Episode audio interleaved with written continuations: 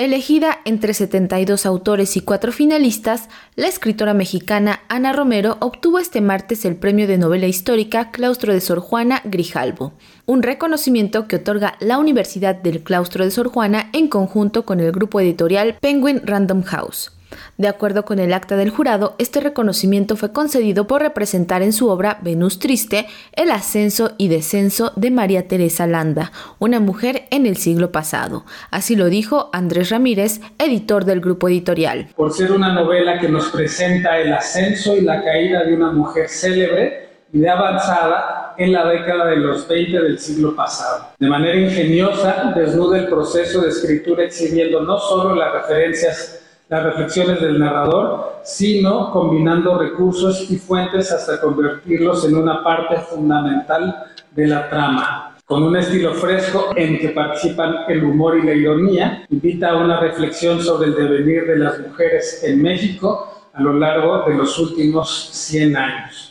La autora comentó de forma virtual que la historia de Teresa Landa es como una telaraña que va atrapando cada vez, pues no solo es la primera Miss México, sino que fue una de las últimas personas en nuestro país en ser juzgadas mediante un jurado popular. La gran historia escrita con mayúsculas, pues está escrita por la gente, y la gente tiene emociones, pasiones, virtudes, un montonal de defectos. Y entonces tratar como de escribir una historia así súper súper verdadera y súper honesta creo que es más o menos imposible en estas grandes cosas. Creo que solo en lo pequeño podemos tener un acercamiento remoto a lo que pudo haber ocurrido de verdad. Y pues sí, las grandes historias se escriben desde dentro. Y María Teresa, pues es eso. Fue la primera señorita México, fue una, no la primera, pero sí una de las primeras mujeres que asesinaron a sus maridos, como no podían divorciarse, pues iban y mejor los mataban, era como más sencillo el procedimiento. Pero también estaba por otro lado Elvia Carrillo Puerto, tratando de que las mujeres se pudieran divorciar, y estaba estos afanes modernizadores del Excelsior. Pues estaban pasando un montón de cosas, y cómo se vivían esas cosas desde el interior de una casita, eso era lo que yo quería contar, lo que me interesaba mucho contar. De igual manera, comentó que este texto rompe con la tradición de que la novela histórica es aburrida y que solo está del lado masculino.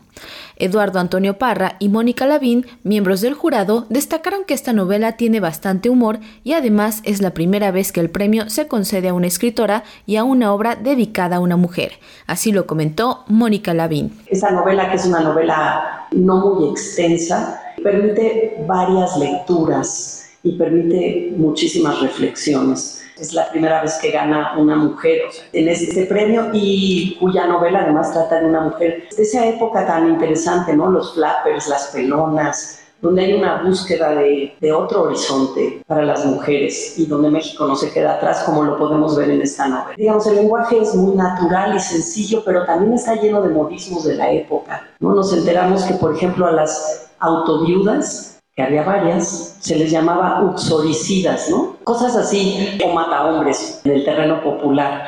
El contexto, eh, la atmósfera, eh, la época está ahí respaldando esta eh, microhistoria vista desde la contemporaneidad del narrador. El premio dotado con 150 mil pesos y la medalla José López Portillo y Rojas será entregado a finales del año, fecha en la cual será publicada la novela. Para Radio Educación, Pani Gutiérrez.